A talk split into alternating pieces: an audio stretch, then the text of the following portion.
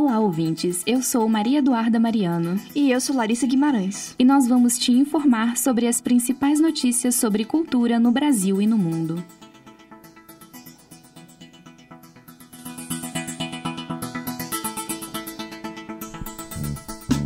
Cultura! E para iniciar mais um QG da PUC, confira os destaques dessa edição.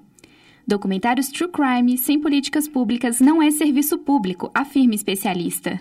Lista dos finalistas do Prêmio Jabuti 2022 é liberada. O museu em Berlim sofre manifestação de ativistas. Rihanna lança Lift Me Up, sua primeira música inédita em seis anos. Anitta será uma das apresentadoras do Grammy Latino este ano.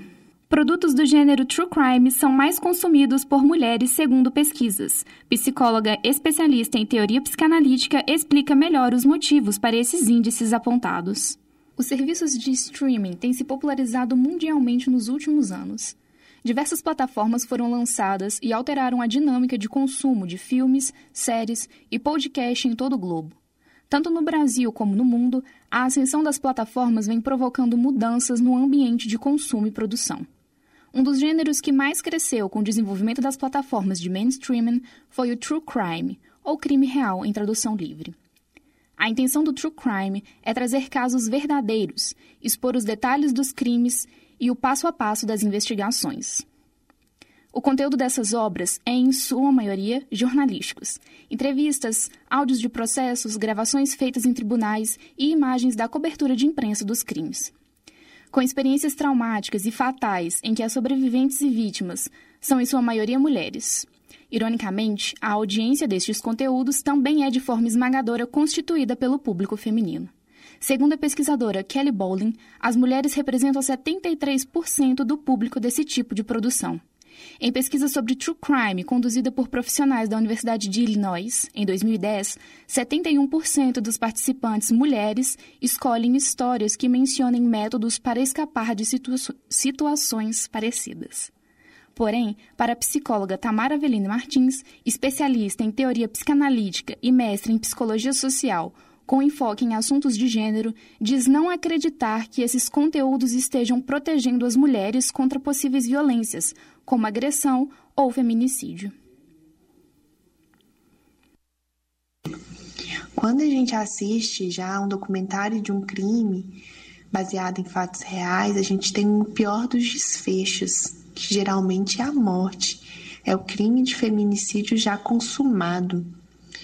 E quando a gente tem isso num documentário, geralmente são crimes bárbaros, aqueles que nos chocam, que nos assustam, que geram pra gente diversas emoções de repulsa. E é difícil a gente se identificar com o absurdo que esses documentários narram. É muito mais fácil a gente se identificar e reconhecer a violência que também sofremos quando são violências do cotidiano, que são aquelas que estão mais próximas da realidade das mulheres. Tamara afirma que, na maioria das vezes, esses conteúdos têm um apelo muito mais sensacionalista do que informativo. Quando eu penso a respeito desses documentários, me faz pensar o quanto a gente vai colocando situações graves de violações de direitos como um espetáculo a ser compartilhado e todos assistir. As violências domésticas, patrimoniais, as violências aí, como a gente está falando, físicas também, sexuais, mas que não encontrem esse lugar do absurdo total que um documentário geralmente produz. E aí, o que eu entendo é que esse processo de construção disso, de, desses conteúdos como elementos de informação, é preciso estar associado a mostrar para essas mulheres quais caminhos percorrer a partir daquilo. Porque quando a gente tem um desfecho ruim, um desfecho de morte num documentário, acaba por ali a psicóloga conclui dizendo que, mais do que apresentar um crime, é necessário apresentar quais são os recursos de cuidado e de proteção que uma mulher pode ter se ela está sofrendo violência. Ela cita como exemplo a série Bom Dia Verônica da Netflix, que fez divulgação de um site para poder fazer denúncias. Além disso, ela reitera a necessidade de políticas públicas voltadas para a defesa e segurança da mulher. Esse é o ponto fundamental que aí sim poderia ser um a mais para reconhecer esses documentários como algo que realmente poderia contribuir para a segurança, no sentido da informação.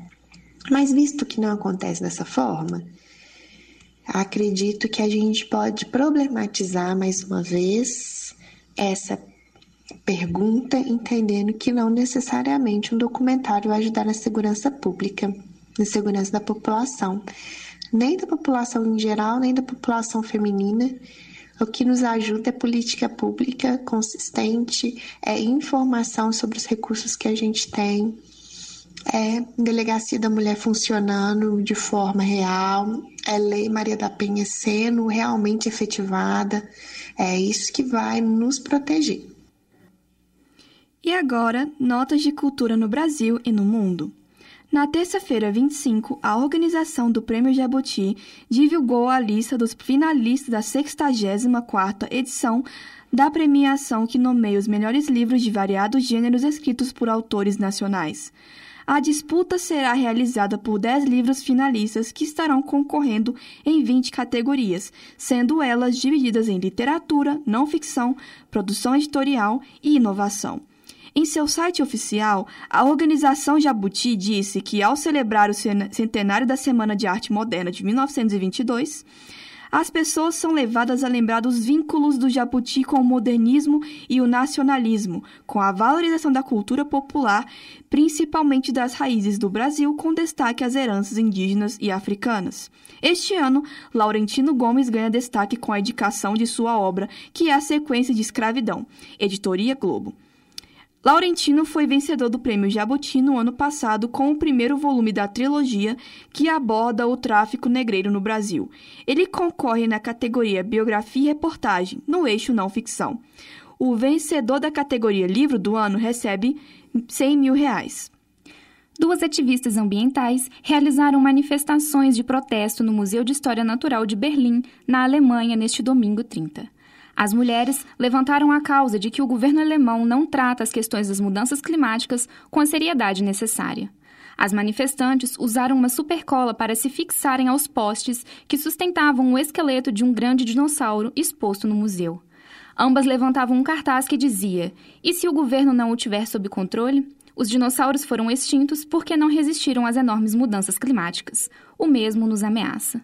O protesto organizado pelo grupo Last Generation continuou por mais 20 minutos após a chegada da polícia, que demorou mais 40 minutos para conseguir descolar as mulheres do corrimão que cercava o esqueleto.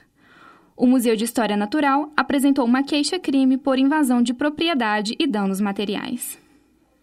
Rihanna Lins lança Lift Me Up, trilha sonora do filme Pantera Negra Wakanda para Sempre e sua primeira música inédita desde 2016. Após anos se dedicando à sua marca de beleza Fenty Beauty, a cantora e empresária de Barbados teve seu retorno para o mundo da música no dia 28 de, de, de outubro, com a emocionante balada Lift Me Up. A trilha homenageia o ator Chadwick Boseman, estrela de Pantera Negra que faleceu em 2021 em decorrência de um câncer. A cantora pop deu os primeiros indícios de um retorno quando anunciou via Instagram que seria a atração principal do intervalo do Super Bowl 2023 grande evento de esporte dos Estados Unidos. Agora, os fãs especulam possível álbum novo e turnê mundial para o próximo ano. A volta aguardada da Rihanna, depois do hiato de seis anos, foi bem recebida pelo público geral. Lift Me Up pegou altas posições nos principais charts mundiais de música, e é esperado que na próxima atualização da parada de singles do Reino Unido, a cantora estreie diretamente em segundo lugar, atrás apenas de Anti-Hero, de Taylor Swift. A cantora Anitta será uma das apresentadoras do Grammy Latino este ano. Ela foi escalada para comandar a cerimônia ao lado de Thalia, Laura Pausini e Luiz Fonzi. A premiação do Grammy Latino está marcada para o dia 17 de novembro, às 8 horas da noite.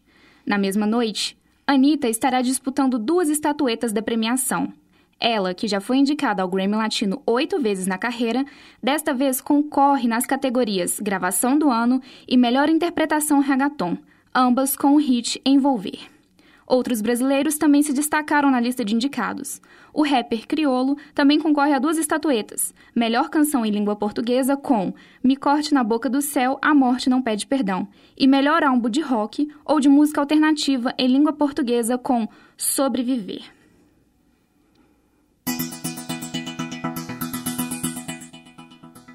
Apresentação: Larissa Guimarães e Maria Eduarda Mariano. Produção: Larissa Cavalcante, Nara Ferreira e Rafael Consomagno. Técnica: Clara Costa, Arthur Rocha, Giovanna Orsini. Coordenação: Getúlio Nuremberg. E para você que nos ouve, um bom dia.